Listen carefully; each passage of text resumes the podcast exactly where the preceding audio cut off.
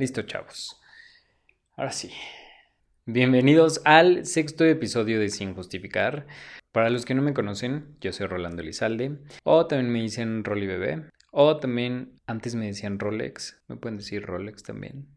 Gracias, gracias, gracias por haberle dado play, por escucharme, por escucharme verme, por, por seguirme, por haberse suscrito, por todo, neta, gracias.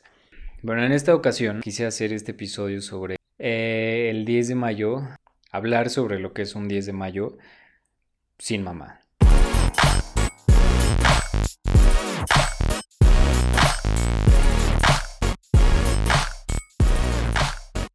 Y bueno, la verdad, eh, para empezar, es que, güey, es un momento dolorosísimo. O sea, desde el momento en el que pierdes a tu mamá o sabes que la vas a perder, es súper triste porque Creo que es una de las muertes, bueno, al menos a mí en mi caso es la más significativa que he tenido en mi vida. Toco madera, güey, ya no quiero tener más. Sé que van a pasar, pero pues no pronto. No las quiero tener pronto. Y creo que es de las más significativas. Porque, o sea, para empezar, estás en el vientre de tu mamá nueve meses. O digo, o sea, si fuiste siete mesino, pues siete meses. Si naciste muy prematuro, pues seis meses. O la cantidad de tiempo que hayas estado.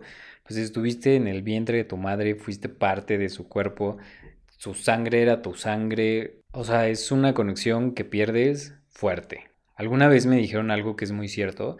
Cuando tú llegas a este mundo, tu mamá ya te está esperando. O sea, es la. para ti el mundo siempre ha existido tu mamá. Y de, de un día para otro ya no, no está, pues obviamente no concibes un mundo sin ella y Estás como, güey, ¿qué pedo? ¿Qué hago? ¿Para dónde voy? ¿Para dónde existo? Está cabrón. Y es concebir un mundo que al menos para mí era una persona que yo consideraba mi héroe número uno, que yo decía, güey, a ella no le pasa nada, ella no se enferma, ella, ella no se muere. O sea, en ningún momento pasaba por mi cabeza que, pues sí, se puede enfermar, se puede morir. Y es estar en un mundo sin esa persona que cree en tus victorias desde antes de que empieces, ¿sabes? O sea, ella ya cree en ti por haber nacido, es tu fan número uno de lo que hagas, así sea no sé, yo me conformaba mis cochecitos en línea, bien culera la línea, los coches bien ojetes. Y me aplaudía, evidentemente, porque pues era mi mamá, ¿no? Y que también hagas lo que hagas, al menos en mi pubertad y adolescencia, pues no fui tan bien portado que digamos. Y siempre te perdona. Que en esto hay que hacer un paréntesis, chavos. O sea, hay niveles de que te perdonen las mamás, tampoco se pasen de verga. Y el 10 de mayo es aún peor porque en todos lados te lo están recordando, en la televisión, en el periódico, espectaculares en la calle. Digo, ahorita, pues, bueno, al menos yo no he visto ni un espectacular porque, pues, cuarentena, ¿no? Pero en redes sociales, güey, o sea, ya ni se diga ahorita que tu celular alcance a escuchar que dijiste la palabra mamá y ¡boom, güey! O sea, ya con eso es suficiente para dejártela ir y ponerte publicidad y regalos para mamá y regalos de no sé qué. Y algunos podrían decir, güey, pues es el 10 de mayo, es pura mercadotecnia, es vender, no sé qué. Pero creo que la mayoría de la gente que dice eso es porque aún tienen su mamá. Pero si no tienes a tu mamá es un día de la verga, o sea, de verdad es horrible. Yo recuerdo el primer año que, que fue el, el, 10 de mayo sin, sin mi mamá. Ella murió en enero y habían pasado, verga, otra vez se me va a quemar el cerebro. Enero, febrero, marzo, abril, mayo, cinco meses, ¿no? Ah, sí, tal cual exacto de cinco meses, porque ya murió el 10 de enero y pues 10 de mayo, ¿no? Entonces me acuerdo que, que yo la pasaba muy mal porque yo decía de, güey, o sea, una, ¿quién puta madre inventó este día? ¿No? Dos, me daba una envidia de decir, ¿por qué puta madre la demás gente sí está festejando a su mamá y yo no? O sea, porque soy, en ese momento obviamente no veía la luz y yo decía, güey, ¿por qué soy el único que no puede estar festejando a su mamá? Ese día recuerdo la pasé fatal y lo que hice ese año pues evidentemente fue no enterarme de nada de lo que pasaba el, 10 de mayo. Estuve enojado, bloqueé toda la publicidad de Facebook, Google, eh, o sea, apagué mi cel a final de cuentas para no saber nada. Y la verdad es que todo eso es parte de un proceso pues que se llama duelo. Y que dentro de uno de los significados de duelo en, en Google es dolor o aflicción causados por la muerte de alguien. Pues yo recuerdo la, primera vez de, saber que, estaba en un duelo y que, lo tenía que vivir y decía, puta madre, no hay de otra. Tiene cinco etapas. Esas cinco etapas, la verdad es que no hay un, una medida en tiempo o, en que digas como, güey, pues ya le lloré tantas lágrimas, entonces ya tengo que pasar de etapa a etapa. Y cada quien vive el duelo diferente y de acuerdo a la situación y, y manera en la que, en la que lo estén pasando vayan perdido a esa persona, en este caso específico, pues a mi mamá. La etapa número uno es la negación.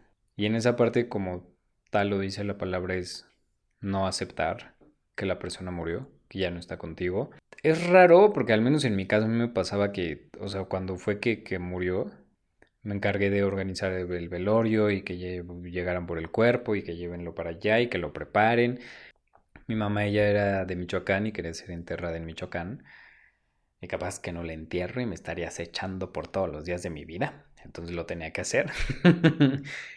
Eh, entonces teníamos que checar los traslados de la Ciudad de México a Michoacán y los permisos. Es un desmadre, güey. Y en ese momento como que yo no, no, no asimilaba, o sea, no me daba cuenta de que pues sí se había muerto. Como que para mí era de, ah, pues ahí está el ataúd y sigo viendo su cuerpo y pues no, todavía no está muerta. Mm, me hice consciente en el momento que ya que llegamos a Michoacán, en Michoacán también la velamos, luego fue la misa y luego fuimos al panteón a enterrarla. En ese momento fue en el que ya dije, verga, güey, ahora sí ya no la voy a ver, qué pedo.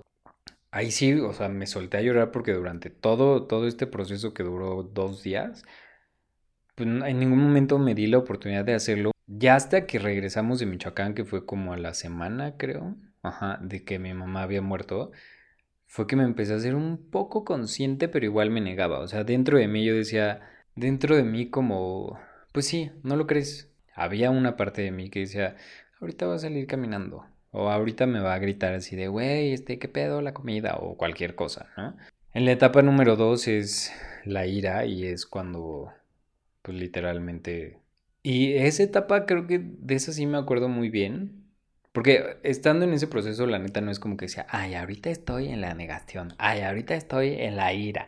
No, o sea, no me daba cuenta, me doy cuenta hasta ahorita que creo que ya la libré. En, en la ira, la verdad es que yo estoy enojado especialmente conmigo mismo, con los doctores, con, con la gente que hizo los estudios. Mi mamá murió de, de, cáncer de mama y en todo su proceso de la enfermedad yo me hice cargo de ella y yo checaba si teníamos que ir a la quimio, íbamos a la quimio, si teníamos que ir a los estudios, íbamos a los estudios, si teníamos que ir con el doctor, íbamos al, al doctor y yo estaba con ella literal 24/7. Prácticamente para mí ese, ese sentimiento de ira fue de, güey, pues es mi culpa. Y yo me estaba enojado conmigo mismo porque yo decía, güey, yo la cagué, o sea, yo perdí la batalla contra el cáncer, yo le fallé a mi mamá pues la verdad es que no era así. No, no estaba en mis manos también. O sea, yo hice todo lo posible. Mi mamá hizo todo lo posible. Hubo un momento que recuerdo en la primer quimio le dijeron como, güey, pues se te va a caer el pelo, ¿no? Entonces ya recuerdo me culpé porque cuando fuimos por, por su peluca, que se le empezó a caer el pelo y la raparon y todo, estando ahí, pues evidentemente mi mamá la estaba pasando muy mal porque para ella, o sea, si para mí siendo su hijo que estaba viviendo la enfermedad la estaba pasando de la verga, no me imagino para mi mamá que ella era la que estaba enferma. Y pues ya la estaban rapando y lloramos, la señorita que la rapó se salió y la chingada y yo le dije como, güey, pues si quieres, bueno, no le dije güey, yo le llego a decir güey a mi mamá y me rompe el hocico en ese momento. Pero pues yo dije, oye, me rapo yo también, como para que no te sientas mal. Y no sé qué, me dijo, como, no, ¿para qué? No tiene caso, si voy a tener una peluca, la chingada. Y yo, pues no hay pedo, como solidaridad, ¿no? Porque aparte, no sé, de la medicina naturista, si ella no le gustaba o los licuados, así le decía, como, a ver, me los tomo yo también y pues órale, ¿no? Si mandaban que el bichito y el polvito, no sé qué le decía, pues órale, yo también me lo tomo con tal de que te lo tomes. Y en ese momento me llegué a culpar porque dije, güey, fue mi culpa. O sea, yo por no haberme rapado, por eso se murió. Y pues, no mamen, o sea, la verdad es que es una tontería. Digo, en ese momento no me daba cuenta. Ahora que ya después de un proceso enorme y después de cuatro años, pues ya digo, no, pues no, o sea, no fue porque no te raparas, no mames. Y en esta parte creo, o sea, si hay alguien que se esté sintiendo culpable por la muerte de, de su mamá o un ser querido, es muy difícil entenderlo, pero sé que un día lo vas a entender y tienes que saber que no es tu culpa y, y, las cosas pasaron como tenían que pasar. Repito, es muy difícil entenderlo, pero lo logras entender. Después en la etapa 3 es la negociación, que es, en esta parte es, es esta parte de te llenas de hubieras o de vide. A mí me, pasaba mucho también eso, o sea, yo, yo decía como, güey, si hubiéramos hecho esto o si hubiéramos ido con tal doctor, o yo debí de haberle dicho a mamá que mejor tal quimio o que mejor tal no sé qué. Y la verdad es que, bueno, al menos a mí me duró muy poco y no, no tiene caso, porque yo decía, bueno, o sea, sí, hubiera y debí no sé qué. Pero, o sea, lo que tengo ahorita es que ya no está conmigo. Y e intentar consolarme, que no está mal el intentar consolarte, pero no de esa manera. O sea, ese tipo de consuelos no están chidos porque no son reales. Y de ahí, la etapa 4 es la la depresión, que aquí no sé qué tan delgada sea la línea de confundir una depresión clínica como tal a una depresión por una pérdida y en qué momento se puede llegar a convertir en una depresión clínica. Pero recuerdo que yo sentía una sensación de vacío, de miedo, de angustia, no tenía ganas de hacer nada. Ese año y medio, dos, mi vida fue dormir un chingo, ver Friends como 15 veces. Despertaba, desayunaba, me iba al gimnasio. Recuerdo que en el gimnasio lo único que me gustaba hacer era correr y con la música a todo volumen, porque había, había días que corriendo lloraba. Y había banda ahí en el gym que era como, güey, ¿estás bien? Y yo, ay, sí, es sudor. Y pues, ay, sí, me sudaban los ojos, pues obvio no. Y regresaba a mi casa, comer si me daban ganas y volver a dormir. Empecé a bajar de peso bien cabrón. Que ahí también un doctor me explicó que era que también puede ser que como yo me tomaba toda la medicina naturista de mi mamá, pues tenía cierto, cierto nivel de cachete, ¿verdad? Y entonces al momento en el que murió mi mamá, pues me lo dejé de tomar y me dijo también eso puede estar relacionado a tu baja de peso tan rápida y drástica. También haces un chingo de cardio, te estás mamando. Pero la verdad es que no, no, no le veía luz al día, ni a la semana, ni al mes. Y había momentos en los que despertaba y según yo, muy seriamente me ponía a pensar y decía como, güey, neta, a ver, si ahorita no amaneciera o no despertara, pues no habría pedo, güey. O sea, ¿qué, qué, qué pasaría? Y suena muy emo, pero en ese momento yo decía, pues sí, o sea, ¿por qué no me duermo un mes? Y ya a ver si en un mes despierto y en ese mes pues igual ella se me quitó y la verdad es que pues ni se te quita, ni te puedes dormir un mes. Y recuerdo que lo que hacía era llorar y llorar y llorar. Y en, en ese inter regresaba como de la tristeza a la ira. Y entonces había días en los que me emputaba durísimo y rompía lámparas, rompí mesas, rompí sillas, espejos. Porque pues había días que me enojaba y no, no encontraba una explicación. O sea, recuerdo que lo que más me frustraba era decir, ¿por qué a mí? No quería salir, había amigos que, que me hablaban y me decían como, güey, ¿cómo vas? ¿Estás comiendo? No sé qué. Yo decía como, sí, sí, déjenme en paz. A esos amigos les voy a agradecer toda la vida porque si tú en ese momento estás, un ser querido tuyo está pasando por un duelo, creo que lo mejor que, que puedes hacer y que a mí me hicieron y que no, o sea, de verdad no, no tengo manera de, de agradecerlo. No, la verdad es que no hay palabras para, para consolar a alguien. Las palabras que sí existen es hacerle saber que cuenta contigo. Es decirle, güey, no tengo palabras para consolarte. Un ejemplo, decirle, aquí están mis brazos abiertos, un abrazo. Y en un abrazo no tienes que decir nada, simplemente abrazar a la persona y lo más que puedes llegar a decir es, mira, están mis brazos abiertos para ti, mis hombros, llórale, lloramos juntos, están mis oídos, te escucho. Y también llorar me acuerdo que sí me hacía sentir bien, como que sentía que, que, ah, que literal así me relajaba, como si me hubiera tirado un pedote. Así lo sentía, perdón. y luego viene la etapa 5, que en esa, o sea, de la etapa de tristeza o depresión a la 5, que es la aceptación, no, no hubo un momento en el que me diera cuenta. Ahora sí ya, ya lo sé. Pero también hay momentos en los que puedes regresar a esa a esa tristeza. Y que digo, la aceptación, la aceptación no hay que confundirlo con ya no me va a doler o voy a olvidar a, mi mamá. La verdad es que no, la verdad es que no es que nunca deje de doler, siempre te va a doler. Aprendes a vivir con eso. Y en mi caso el dolor se ha convertido un poco en, recuerdos en nostalgia, en, en, saber que físicamente ya no está conmigo. Hay momentos en los que no sé, eventos importantes de mi familia, que pues sí digo, güey, ¿por qué no estás aquí? O me encantaría que estuvieras viendo esto, me encantaría que, no sé, que estuvieras viendo mi podcast o escuchándolo. Y la verdad es que son muchas cosas las que me han ayudado y me ayudan a la fecha a entender eso y a, haber pasado por el duelo de, pues, de una manera no tan gacha, por así decirlo. Y la, la primerita que recuerdo que estando en terapia fue que me dijeron que podía poner en práctica y fue que así como ella en su momento cuidó de mí, pues yo voy a empezar ahora a cuidar de mí, honrándola, retomando mi rutina poco a poco, o sea, porque también hay banda que, ah, pues ya retoma tu rutina, la verga, no, no mamen, despacito, estoy, o al menos en mi caso yo fui muy Montessori, poquito a poquito, porque está cabrón, güey, y la neta es que no hay que juzgar y cada quien es su momento y, su proceso. Y empezándole a hacer honor a todas sus enseñanzas, a todos sus consejos, a todas sus risas. En ese momento me hice consciente de decir, bueno, pues sí, ya no está. ¿Cómo yo le podría pagar a mi mamá todo lo que ella hizo por mí, pues a ella le gustaría seguramente que yo viviera plenamente y eso estoy haciendo. Comer bien, dormir bien, hacer ejercicio, buscar hobbies. Y hay una parte que es un cliché, pero la verdad es que es cierto y yo lo he comprobado durante estos cuatro años. Y es que el tiempo es tu mejor aliado. La verdad es que el tiempo sí cura, el tiempo sí te da ese entendimiento que, que necesitas y que en el momento no, no logras ver. Y saber que mientras todo esto sucede, pues es difícil. Pero es llevártelo con calma, es entender y tener la certeza que no siempre te vas a sentir así, que va a pasar el tiempo y te vas a empezar a sentir mejor. Y es, es muy raro, porque al menos para mí, o sea, si recuerdo al día que murió mi mamá, siento que fue hace un año. O sea, que tiene muy poquito y hay momentos en los que digo, verga, güey, ya son cuatro años. Yo de verdad lo recuerdo como si hubiera sido el enero que acaba de pasar. En el caso de mi mamá, ella estuvo dos semanas en, en cama, prácticamente inconsciente, ya no, no se movía. Y ya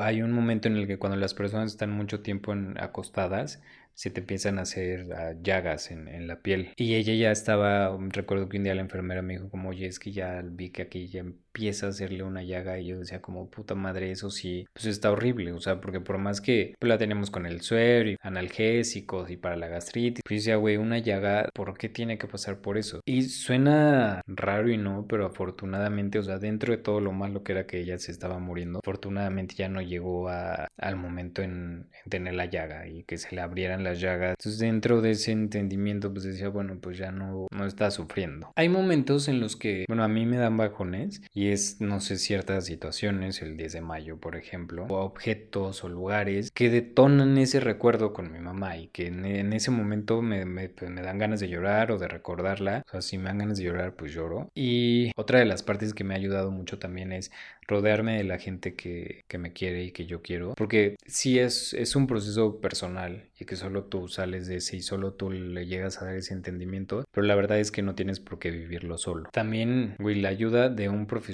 durante todo este proceso es, al menos en mi caso, fue crucial porque creo que yo no, no lo hubiera logrado. Hay libros, hay pláticas, hay terapias. No se les ocurra meterse una madre de esas de coaching personal o curso de tres niveles o así. Si tienen una duda, vayan a mi episodio número 4 güey, no, no lo hagan porque les puede ir muy, muy mal. Esos güeyes van a abusar de ustedes, de su tristeza. No vayan, neta, no, no, no, no, no, no lo hagan. Me ayudó también dejar de buscar a la, a la persona que ya físicamente no estaba conmigo. Y empezar a disfrutar a la gente que sí tenía a la gente que con la que sí estaba, a la que sí podía ver, a la gente que sí podía tocar y que eso no significaba olvidarme de mi mamá. Simplemente era de, güey, vive tu presente, vive a tu a tu gente, disfrútala y vive a tu gente como viviste a tu mamá o como te hubiera gustado vivirla. Empecé a agradecer lo que lo que sí tuve con mi mamá, esta esta parte de quejarme, ¿por qué a mí? ¿Por qué a mí? ¿Por qué a mí? Pues le enfoqué a un sentido más positivo en decir, bueno, a ver, afortunadamente mi mamá no murió de un día para otro. O sea, nos dijeron, güey, tiene cáncer, está en una etapa muy cabrona. Nos dijeron así, güey, o sea, le echamos unos seis meses. Afortunadamente no, fueron dos años y medio, casi tres. Y dentro de todo lo jodido que, que está enfermarte de cáncer y pasar por todo ese proceso, pues yo decía, ¿sabes? O sea, me dio la oportunidad de estar con ella. Yo estaba con ella 24/7 cuidándola. Pues dije, bueno, disfruté ese momento. El cáncer es un mensaje que con el cáncer siempre tienes presente la muerte. Y que digo, la verdad es que creo que todos la tenemos presente porque nadie tenemos hemos asegurado nada. Pero el cáncer cita ese mensajito de, güey, ahí está, ahí está latente. Entonces, dentro de eso, pues yo decía, bueno, la disfruté. Al menos nos, nos dio un tiempo de, a mí y a toda, toda la familia, de abrazarla, de llorarle, de platicar con ella. Yo, yo me pude despedir de ella de una manera increíble y de, ay, ya están dando ganas de llorar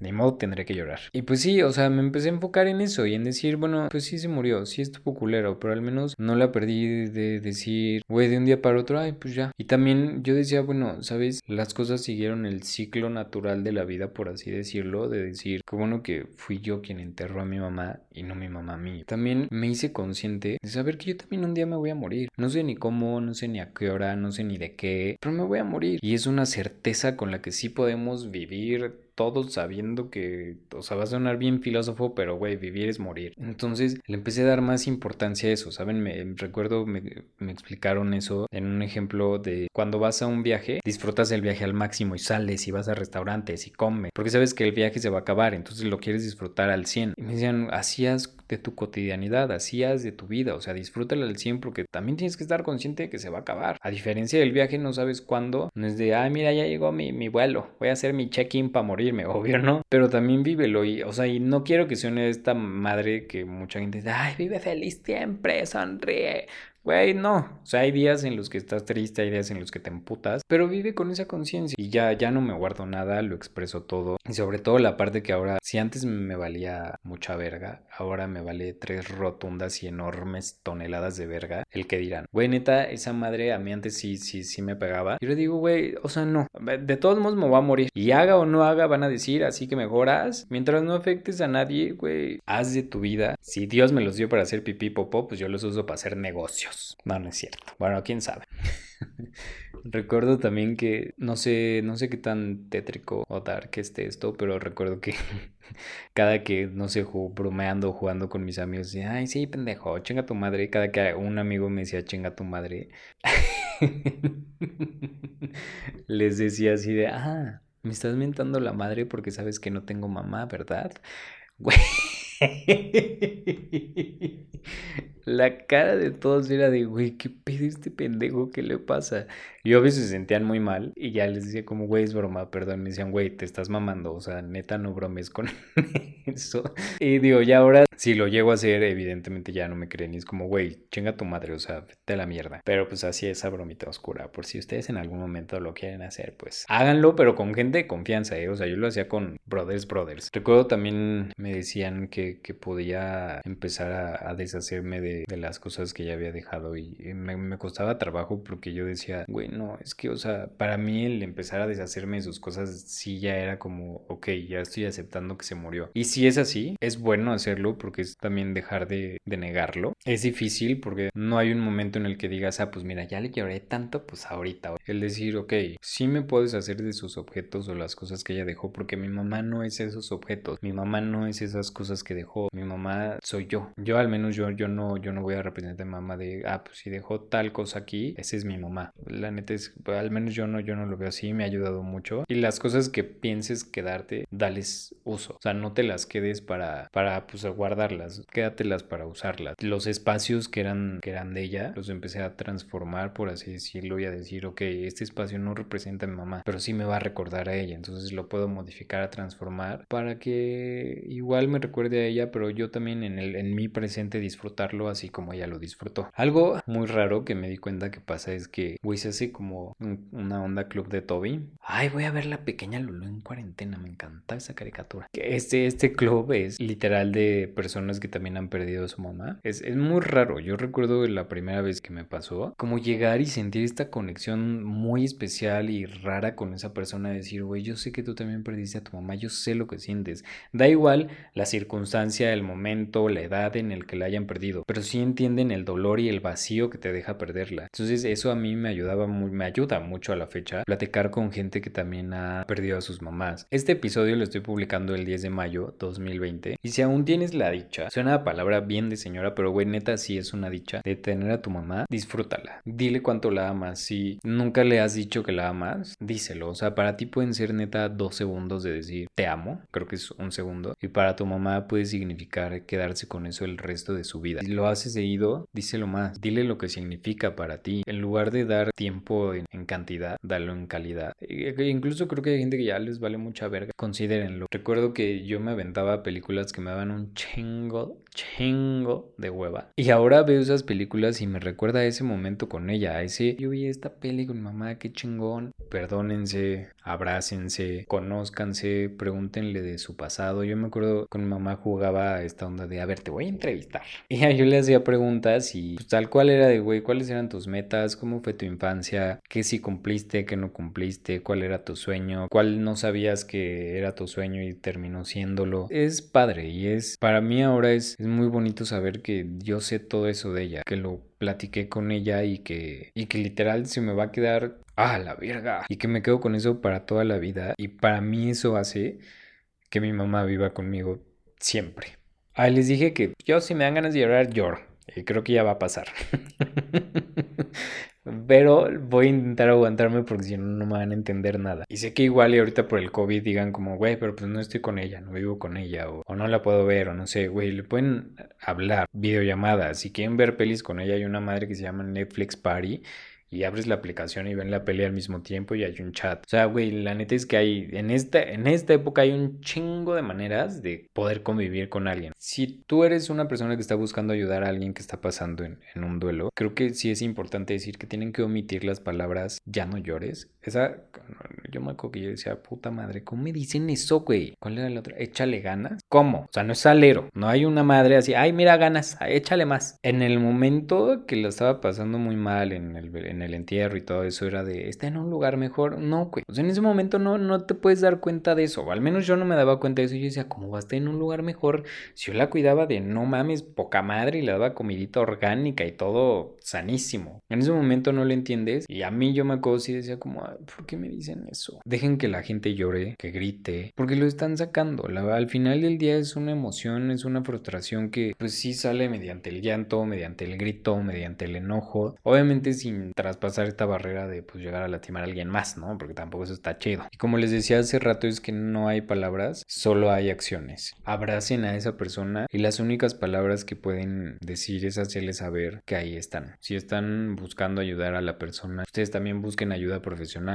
y pregúntenle cómo lo pueden ayudar, cómo lo pueden orientar, porque también estar en esa parte del duelo está en un punto que al menos yo me acuerdo yo, o sea, era, me tenían que tratar con pincitas porque cualquier cosa te puede ofender, estás, yo estaba susceptible a madres y con las emociones a mil y pasaba de estar muy feliz a estar muy triste. Recuerdo que hubo una ocasión que me fui a leer el, el tarot y mi amiga, bueno, ahora amiga, pero en ese momento no era mi amiga, Marister Martínez Herosa, va, búsquenla en internet y en Twitter porque es muy atinada, muy, muy, está cabrón. ¿eh? Yo no creía en eso y después de que fui con ella ya al menos mi lectura anual no falla. Ella obviamente en ese momento no sabía nada de mi vida y sas, güey, que me dice así, güey, hay una presencia de una mujer muy fuerte, de hecho está aquí contigo esa presencia, no sé qué, la estás pasando mal ahorita porque al parecer ya murió y yo, güey, ¿qué pedo? ¿Cómo sabe? Y me decía, es un, es un duelo para, para toda tu familia, era el pilar de, de tu familia y la verdad es que sí, sí lo eran y no solo de mi familia, hermano, papá, sino también de ella, de sus hermanos, de su mamá, de, sus sobrinos, era pero era parte importante. Entonces me acuerdo que yo decía como, verga, güey. O sea, me dio mucho, mucho consuelo saber eso. Pero también me acuerdo cuando salí dije, güey, me ves coger siempre. Y sí, o sea, neta sí me dio como, güey, me ve coger, pero lo dije, ay, mira, me limpió la cola, así que ya no se asusta, ya está en otro plano donde la sexualidad para ella es, es lo de menos. Ahora también entiendo por qué ella siempre me platicaba de mi abuelo. Y que ahora, ahora digo, güey, qué bueno que me contó eso y qué bueno que me lo contó un chingo de veces. Y yo estoy seguro que si llego a tener hijos, si me llegan a cuajar, ¿verdad? Eh, también lo voy a hacer. Y bueno, ya para, para cerrar esto y estando creo que en la etapa 5 del duelo, ahora sé que ella pues es parte de mí, está conmigo, está en mi piel, su sangre es mi sangre. Y sí, porque somos el mismo tipo de sangre, ve positivo. Sé que ella después de que, de que murió, también ha sido parte de este proceso para mí que ha sido difícil y ha sido unas subidas y unas bajadas. En un momento hasta abusé del alcohol y me abrí la ceja. Eh, y que pues siempre va a estar conmigo, ya no de una manera física. Una de sus canciones favoritas se llamaba Alma, Corazón y Vida y creo que por eso era una de sus canciones favoritas porque la verdad es que siempre va a estar en mi alma, en mi corazón y en mi vida. Ay, Gigan, Qué pesado estuvo este episodio. Pero la verdad es que lo quería hacer porque, o sea, también cuando fue mi primer 10 de mayo, yo vi que no había información. Y yo decía como, güey, ¿qué pedo? ¿Por qué nadie comparte su experiencia? Ya vi por qué, porque está cabrón. Pero pues con esto termino este episodio. Espero que les haya gustado. Si es así, regálenme manita arriba. No olviden suscribirse y activar las notificaciones. Si están en una plataforma de podcast, pues seguirme y también suscribirse ahí para no perderse ningún episodio. Recuerden que publico un nuevo episodio todos los domingos. Compártanlo. Ah, y mamás, feliz 10 de mayo para todas. Pásenla cabrón. Disfruten mucho. Ahorita con el COVID va a ser un 10 de mayo muy, muy extraño, pero pronto va a terminar. Y recuerden que nada es para siempre. Adiós.